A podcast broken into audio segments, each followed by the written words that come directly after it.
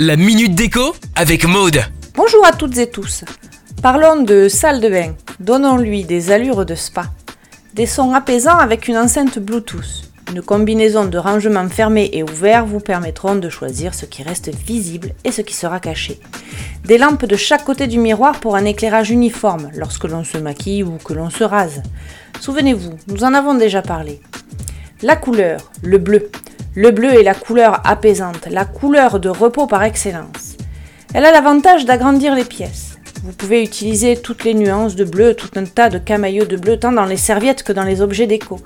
Si vos serviettes restent visibles, pliez-les soigneusement. Utilisez des paniers pour les ranger ou pour ranger le gel douche, le dentifrice, les brosses à dents.